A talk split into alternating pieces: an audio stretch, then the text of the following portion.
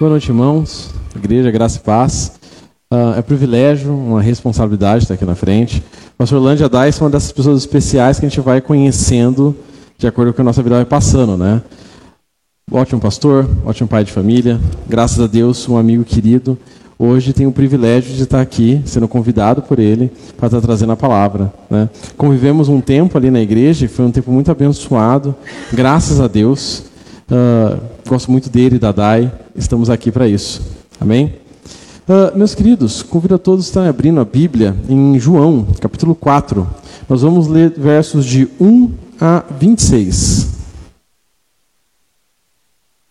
Pretendo ler primeiramente de 1 a 18, depois tem uma pequena pausa para comentar algumas coisas e nós vamos seguir o texto, mas nós vamos ler até o 26. Obrigado. Meus irmãos, esse é um texto muito rico, ok? Daria para pregar várias noites sobre esse texto, apontando várias direções, ou apontando várias mensagens do Senhor, né? Que Deus traz ali nesse texto, ok? São 26 versos e nós temos ali uma variedade de temas muito grande. Eu pretendo trabalhar um pouquinho para o final. Eu vou fazer um comentário inicial aqui, só para contextualizar o texto. Pretendo trabalhar a parte final dele, né? O verdadeiro adorador. Pelo menos essa é a ideia. Mas eu vou iniciar, vou dar uma pincelada só para contextualizar o texto a vocês, ok? Então, eu vou estar tá lendo, peço que os irmãos acompanhem. Tenho certeza que Vai ser uma leitura abençoada da palavra do nosso Senhor. E vamos estar aprendendo muito, ok?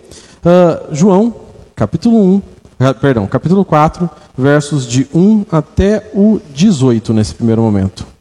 Ok? Os fariseus ouviram falar que Jesus estava fazendo e batizando mais discípulos do que João, embora não fosse Jesus quem batizasse, mas os seus discípulos. Quando o Senhor ficou sabendo disso, saiu da Judéia e voltou para e voltou uma vez mais a Galiléia. Era necessário passar por Samaria. Assim chegou a uma cidade samaritana chamada Sicar, perto das terras que Jacó dera a seu filho José. Ali havia um poço de Jacó. Jesus, cansado de viagem, sentou-se à beira do poço. Isso se deu por volta do meio-dia. Nisso veio uma mulher samaritana tirar-lhe água e lhe disse: Nisso veio uma mulher samaritana tirar água. Disse-lhe Jesus: Dá-me um pouco dessa água. Os seus discípulos tinham ido à cidade comprar comida. A mulher samaritana lhe perguntou: Como o senhor, sendo judeu, pede a mim, uma samaritana, água para beber? Pois os judeus não se dão bem com os samaritanos. Jesus lhe respondeu: Se você conhecesse o dom de Deus e quem lhe está pedindo água, você lhe teria pedido e ele lhe teria dado água viva. Disse a mulher: O senhor não tem como tirar água e o poço é fundo. Onde pode conseguir essa água viva? Acaso o senhor é maior que nosso pai Jacó, que nos deu o poço, do qual ele mesmo bebeu, bem como seus filhos e o seu gado? Respondeu Jesus: Quem beber dessa água terá sede outra vez. Mas quem beber da água que eu lhe der, nunca mais terá sede. Ao contrário, a água que eu lhe der se tornará nele uma fonte de água a jorrar para a vida eterna. A mulher lhe disse: Senhor, dê-me dessa água para que eu não tenha mais sede, nem precise voltar aqui para tirar água. E ele lhe disse: Vá, chame o seu marido e volte. Não tenho marido, respondeu ela. Disse-lhe Jesus: Você falou corretamente, dizendo que não tem marido. O fato é que você já teve cinco, e o homem com quem agora vive não é seu marido. O que você acabou de dizer é verdade. Meus irmãos, nós temos um encontro aqui de Jesus com uma mulher samaritana, ok? Uh, os judeus não se davam bem com os samaritanos, como o texto vai dizer. Jesus, ele precisava passar por algumas aldeias samaritanas e ao meio-dia ele tem um encontro no poço de Jacó. Esse encontro, com certeza, mudou a vida dessa mulher. Esse encontro, com toda certeza, é um encontro que está registrado na palavra de Deus, porque foi algo importante para os apóstolos. Como Jesus se relacionou com essa mulher. Certo? Uh, o objetivo aqui não é tratar sobre essa primeira parte, depois eu vou estar dando seguimento, mas só para nós contextualizarmos o texto. Se você for ver o verso 6, a mulher está tirando água por volta do meio-dia. Isso não era comum. Normalmente a água era retirada logo pela manhã. É uma região muito quente. Então, alguém ir com um poço carregar água por volta do meio-dia não era normal. Uh, muito provavelmente, ou aconteceu algum problema, alguma emergência, ou aquela mulher precisou, ela foi obrigada a ir tirar o poço, ou por algum motivo ela escolheu estar indo até o poço por volta do meio-dia, um horário onde não tinha ninguém. Se você for dar uma olhada nos personagens ao redor, você vê que os discípulos estão na aldeia, eles estão comprando comida e Jesus está sozinho ali no poço com essa mulher. Ok? Bom, uh, se não aconteceu nenhuma emergência, é provável que ela tenha escolhido esse horário. Nós vamos ver mais à frente que essa mulher ela tinha cinco maridos. Ou ela teve cinco maridos.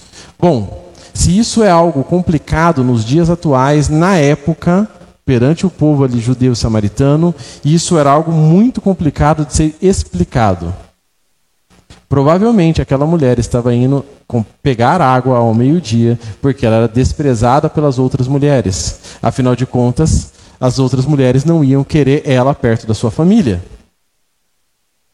Então, aquela mulher que era desprezada, aquela mulher que não tinha contato com a sociedade, quase, que precisava pegar água no poço ao meio-dia, porque estava sozinha. De repente, ela se encontra com Jesus. E é interessante a surpresa dela quando, ela, quando Jesus fala com ela. Ele, sendo judeu, conversa com a mulher samaritana.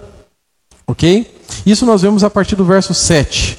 No verso 10, nós vemos Jesus oferecendo água viva. Uh, por vezes nós perdemos o contexto do que está acontecendo, né? Parece algo totalmente à parte do que nós do que nós lidamos, né? do que nós encontramos no nosso dia a dia. Como assim água viva? O que, que está acontecendo aqui? Meus irmãos, Jesus, de uma maneira muito sutil, ele está pregando, ok? Ele está apresentando o evangelho àquela mulher.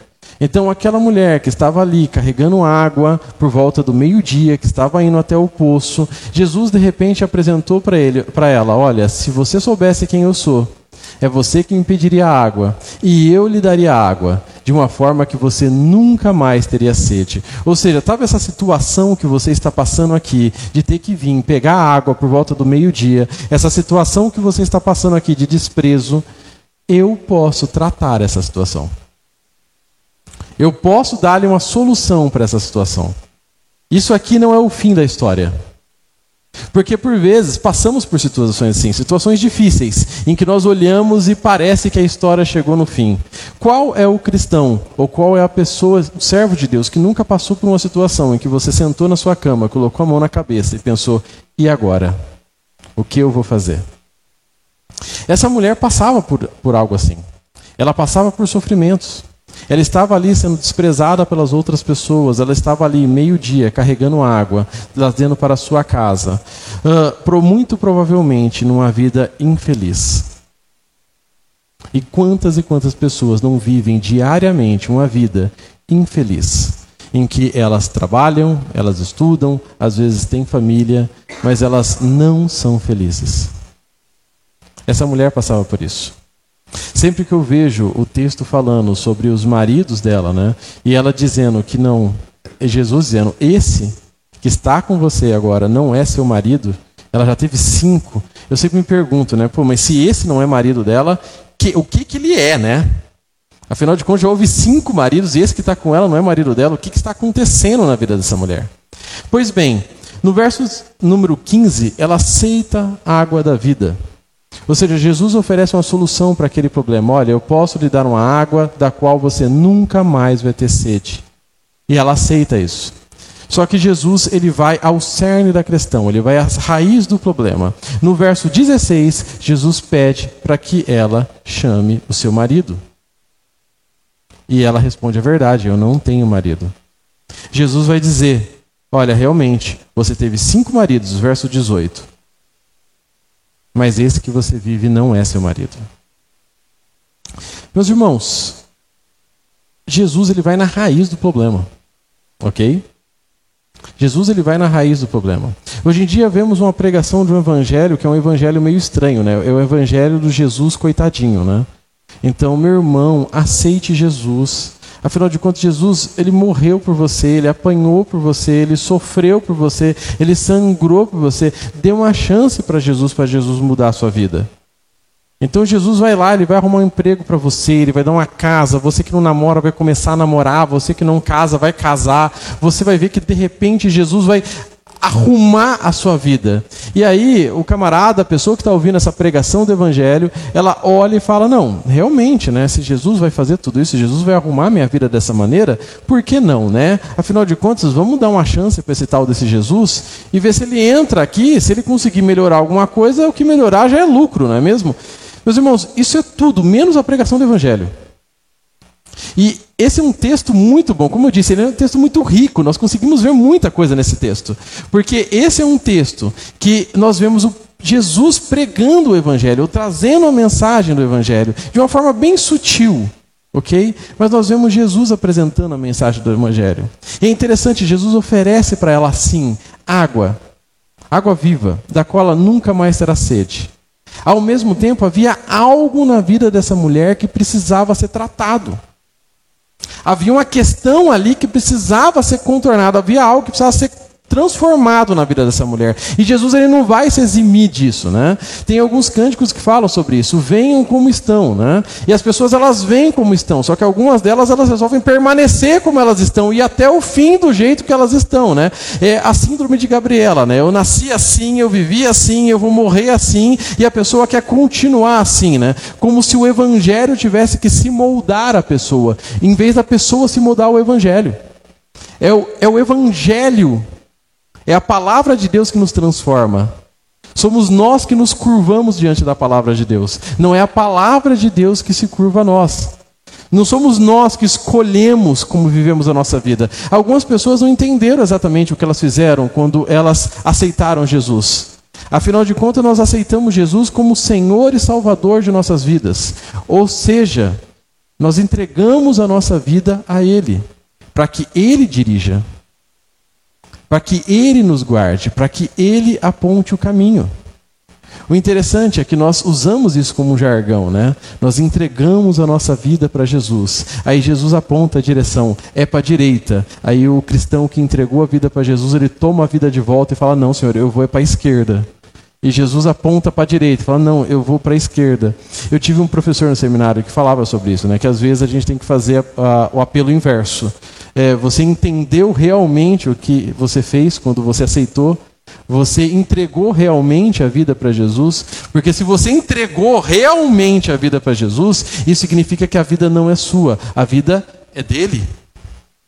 A sua vida agora, as suas coisas, os seus bens, eles não pertencem mais a você. Tudo pertence a Ele para que possa ser dirigido por Ele.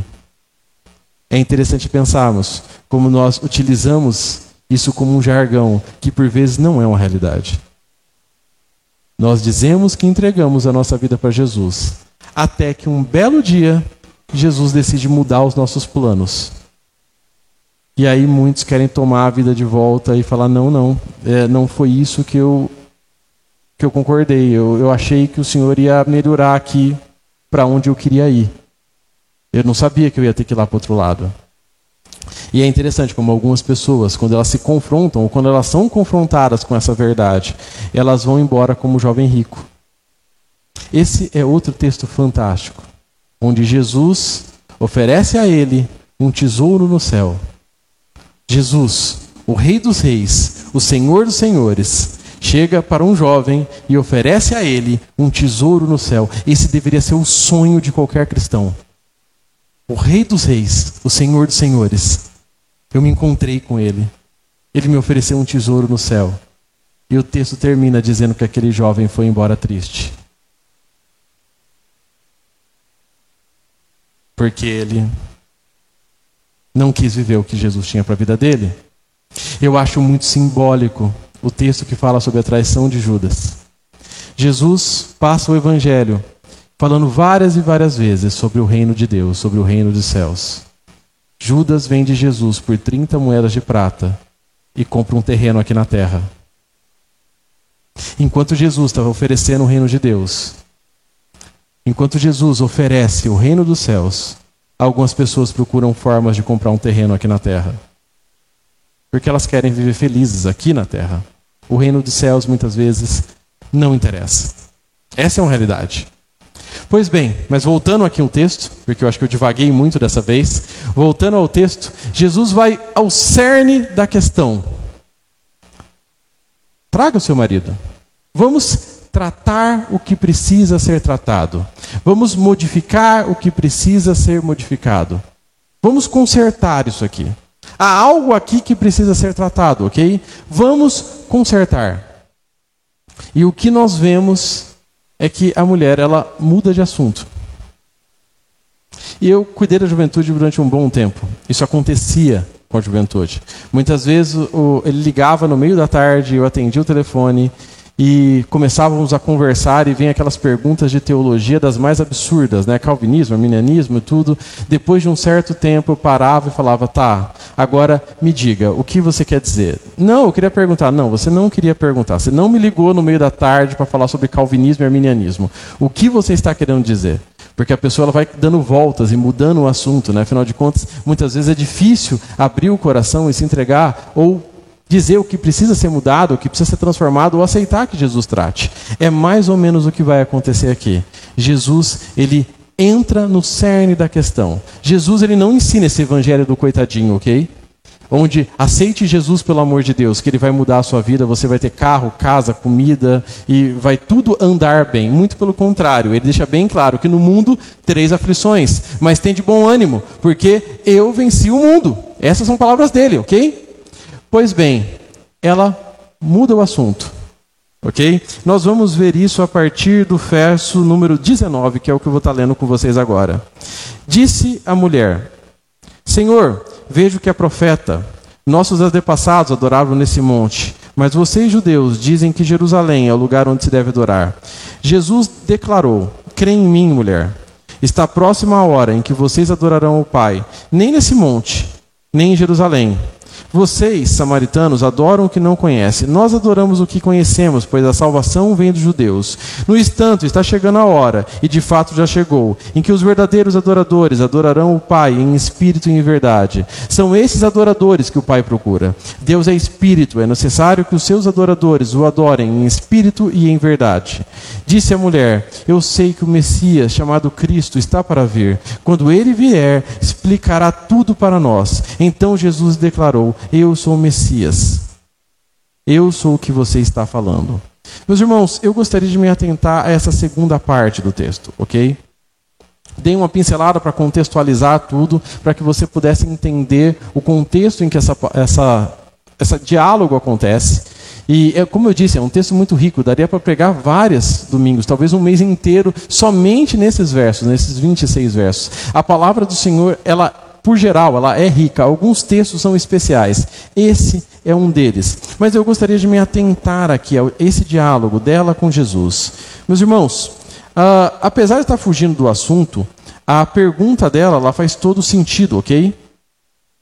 A pergunta que a mulher fez teologicamente, ela faz todo sentido. Nós estamos aqui em Siquém, a cidade dessa mulher, ela fica aos pés do Monte Gerezim. No Monte Gerezim ficava o templo samaritano, que foi erguido após o exílio babilônico. Os samaritanos adoravam ali, enquanto os judeus adoravam no templo em Jerusalém.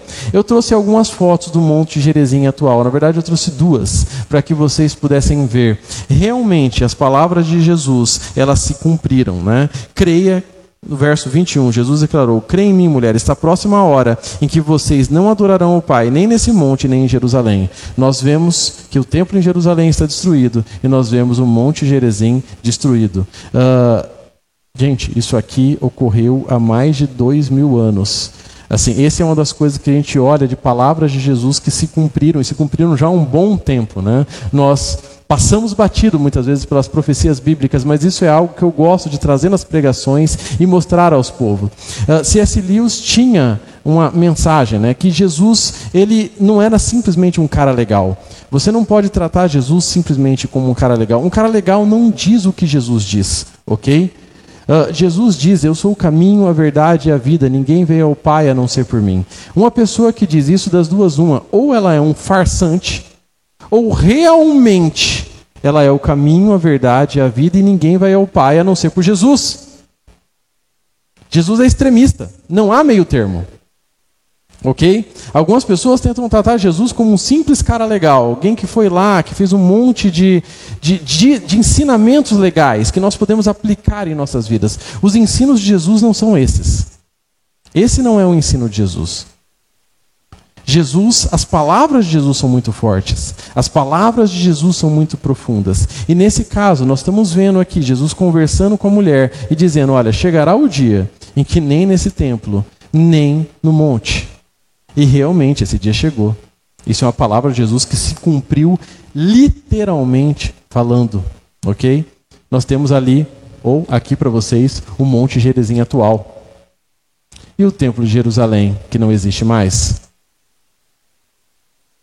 Bom, de qualquer maneira, Jesus, ele vai trazer um ensinamento aqui que é uma mudança de paradigma. Meus irmãos, toda a religião judaica, ela era vinculada ao templo ela era vinculada a lugares. A pergunta que essa mulher faz, ela faz todo sentido teológico. Todo sentido teológico. Talvez se nós perguntássemos hoje para um cristão ou para alguma pessoa na rua aonde Deus está, a pessoa iria responder que Deus está em todos os lugares. Outros iriam ter aquelas respostas românticas, né? O Jesus está dentro de nós, Deus está dentro de nós. Na época não funcionava bem dessa forma. Se você perguntasse para um bom judeu aonde Deus estava, ele ia dizer que Deus estava no templo. Afinal de contas, é no templo que há o Santo dos Santos. É ali onde tem a representação física na terra da onde Deus estava. Ok? Toda religião judaica era vinculada ao templo. Se você for pegar lá o Pentateuco, se você for ver as festas de Jerusalém, elas aconteciam todas elas ao redor do templo. Os sacrifícios eram feitos no templo. Era no templo onde os sacerdotes estavam, onde a palavra de Deus era ensinada. Era no templo onde os primogênitos eram apresentados. Era no templo onde as caravanas vinham para conhecer, para uma vez por ano estar ali como povo de Deus reunido adorando a Deus. A religião judaica era totalmente vinculada ao templo. Não à toa você vai ver que Moisés, quando ele chega ao deserto, uma das primeiras coisas que acontece é a construção do tabernáculo. E o tabernáculo ele continua sendo erguido de cidade em cidade até o momento em que o templo é erguido. E a partir disso, o templo ocupa o lugar do tabernáculo e nós vemos toda a importância do templo. Não à toa, depois do cativeiro babilônico, nós temos toda uma história, uma narrativa bíblica sobre a reconstrução do templo. Porque toda a religião judaica estava anexada ao templo. A pergunta dela faz todo sentido. Aonde é o lugar certo de adorar? Aonde Deus está? Aonde eu vou adorar a Deus? Os samaritanos tinham um monte Gerizim. Pelo fato de não se darem bem com os judeus após o cativeiro babilônico, eles erguem aquele templo e eles começam a adorar ali, seguindo o Pentateuco, enquanto os judeus seguiam todo o restante da Bíblia e eles viviam em Jerusalém, no templo de Jerusalém. Aonde é o lugar certo de adoração? Meus irmãos, a resposta de Jesus, ela é uma mudança total de paradigma.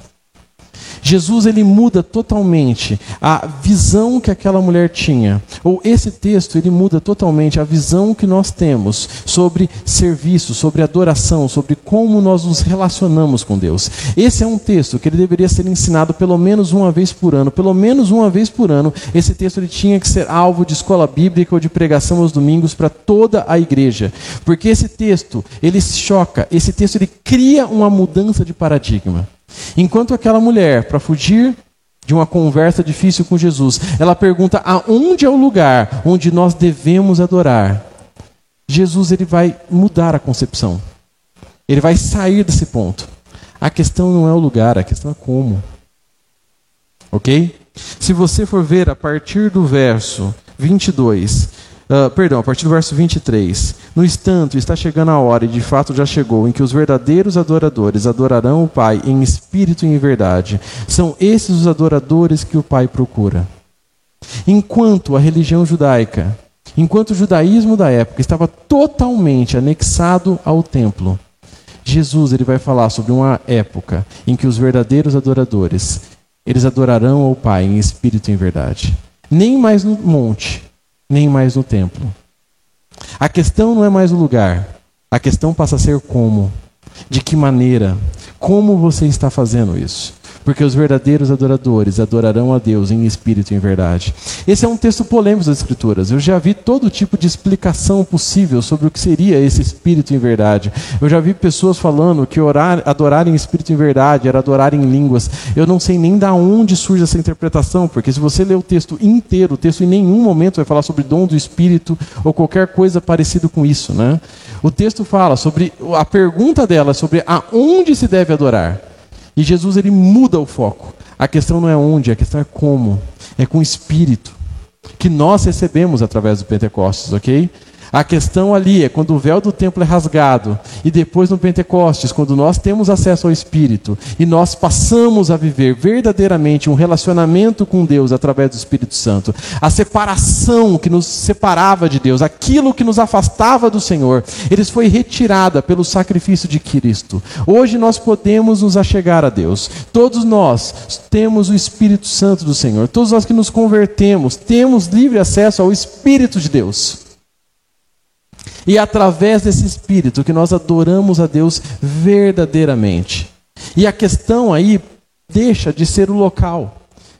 Ou seja, não existe mais um santo dos santos aonde nós nos guiamos, para onde nós vamos, aonde Deus está. Deus passa a habitar em corações, como diria Estevão. Deus passa a estar conosco em todos os momentos. Deus passa a habitar em nós nos fazer seu templo, Deus passa a caminhar conosco.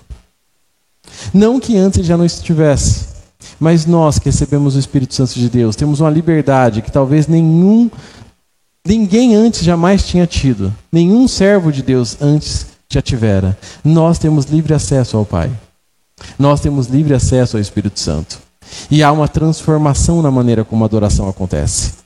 Se a adoração antigamente era totalmente ritualística, agora ela passa a ser uma experiência de vida.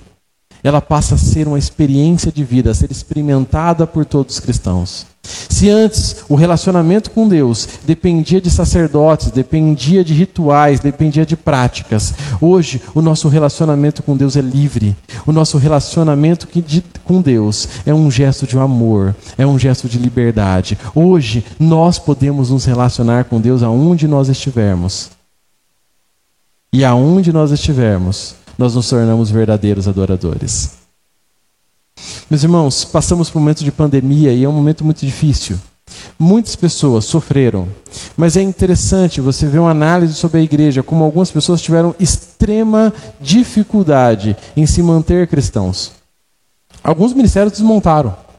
Alguns pastores tiveram extrema dificuldade com tudo isso. Afinal de contas, as pessoas foram e muitas delas não voltaram mais. Então as igrejas fecharam os ministérios pararam, afinal de contas tinham que parar, muitas delas se foram e elas não retornaram. Então você tem muitas igrejas passando por sérias dificuldades com isso. Elas não voltaram mais. É interessante você ver como algumas pessoas tiveram extrema dificuldade em permanecer cristãos, muitos desviaram.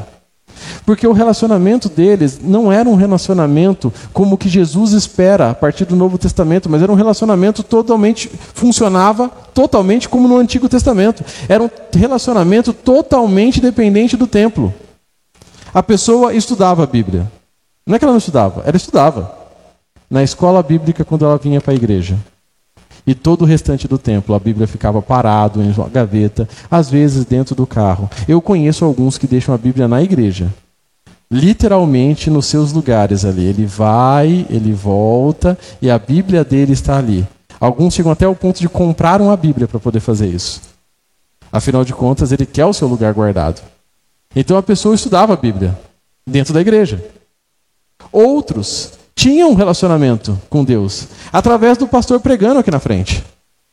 E a partir do momento que ela se viu sem o pregador aqui na frente, como uma espécie de sacerdote, guru ou mago que levava ela até Deus, ela se viu sem Deus.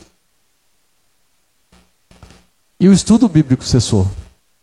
E o relacionamento com Deus parou. E de repente, aquela pessoa que não saía de dentro da igreja, ela se vê sem Deus. Porque o relacionamento dela não funciona como um relacionamento de um verdadeiro adorador.